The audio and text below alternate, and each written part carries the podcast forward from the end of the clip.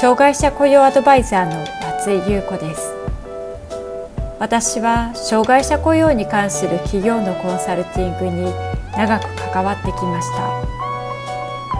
ポッドキャスト障害者雇用アドバイザー松井優子の障害者雇用相談室では障害者雇用に関する質問に対してその問題解決や新たな視点をお伝えしていく番組です。企業での障害者雇用が進んで働きたいと願っている障害者の方が一人でも多く働けるようになればと願っていますそれでは本編のスタートです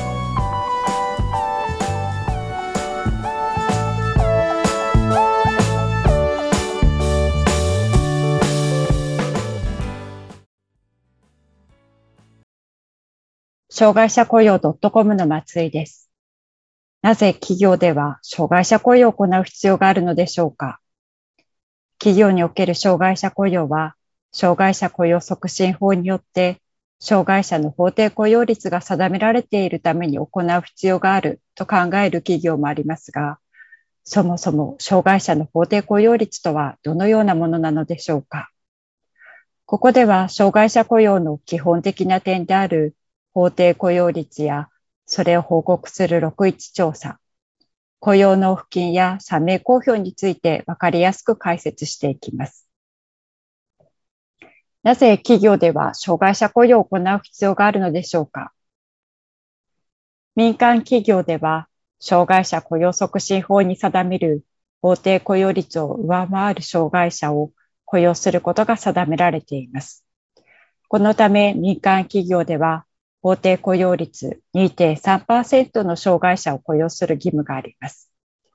つまり、従業員43.5人に対して1名の障害者雇用が定められていることになります。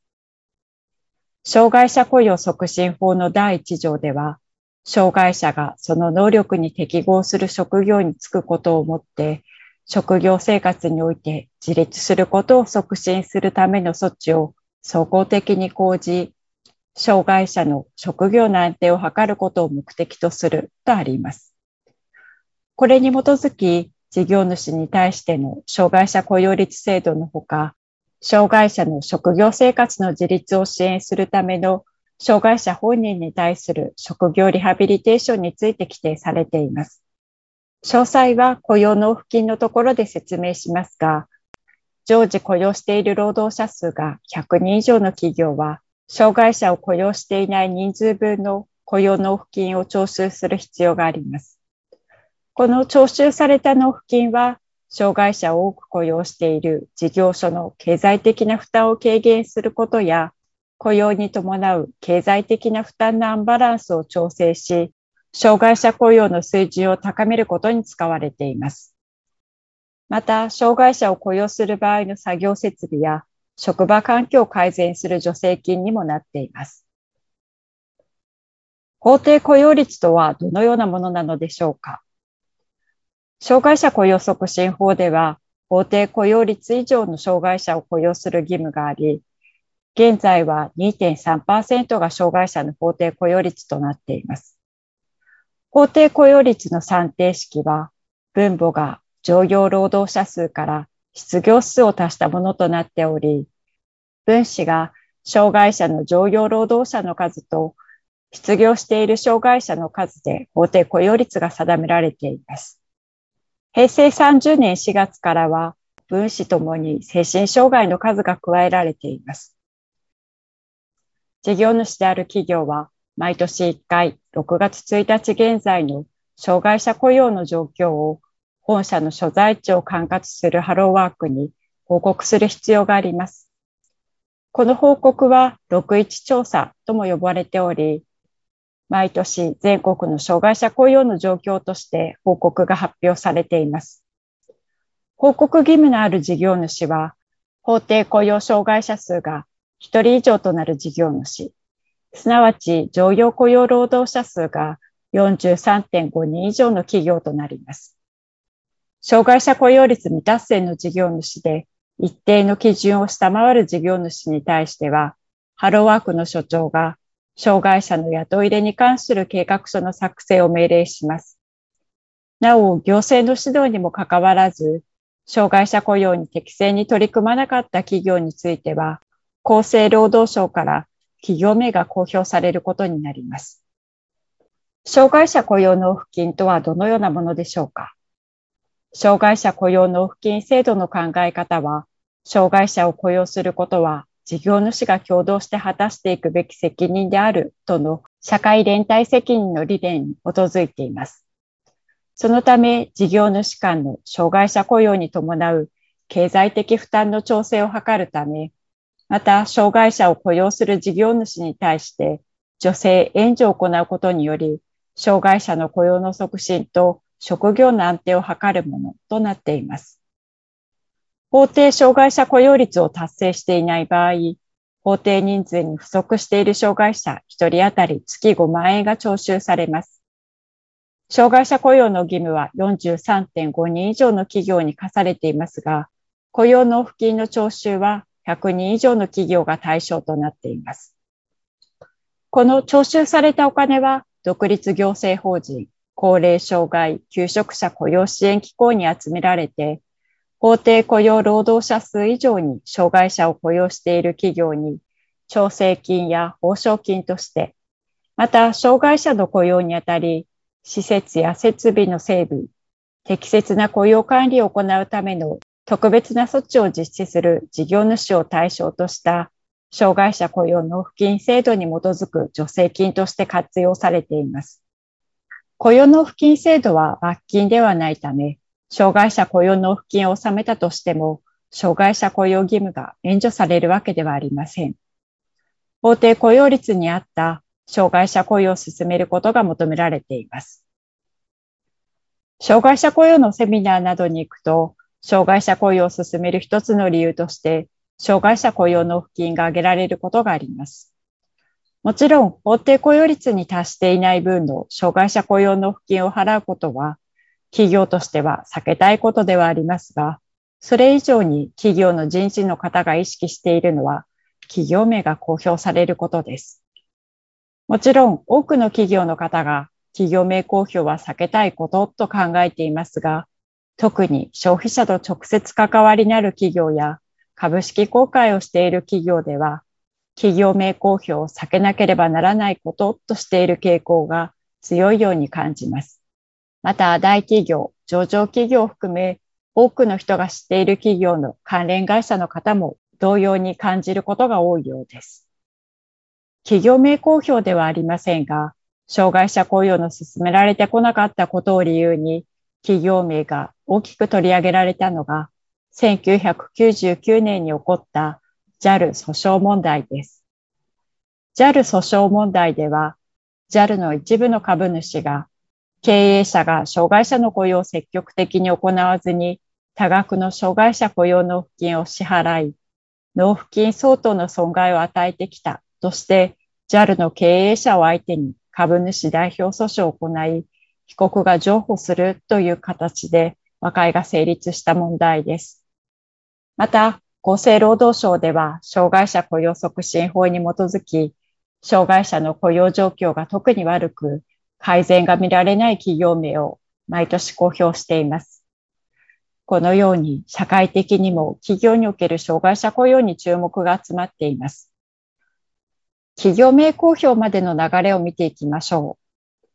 う。障害者雇用の実雇用率の低い企業は、毎年6月1日の障害者雇用状況報告に基づいて、雇い入れ計画書が出され、2年間で障害者雇用を達成できるように指導されます。先ほどもお話ししましたが、61調査と呼ばれる雇用状況報告に基づいて、障害者雇用率が低い企業には、ハローワークの所長から雇い入れ雇用作成命令が出されます。2年間で障害者雇用を達成するための計画書を作成し、ちょうど事業計画書を作成するように、障害者雇用を達成するための時期や方法を記載していくものです。雇い入れ計画書を提出すると、この雇い入れ計画書に基づき、ハローワークから指導が入ってきます。計画の1年目の終わりには、雇い入れ計画が計画通りに進捗しているかが確認され、できていないと雇い入れ計画の適正実施勧告が行われます。また、雇用状況の改善が特に遅れている企業に関しては、計画期間終了後に9ヶ月間、企業名公表を前提とした特別指導が実施されます。そして改善が見られない場合には、企業名が公表されます。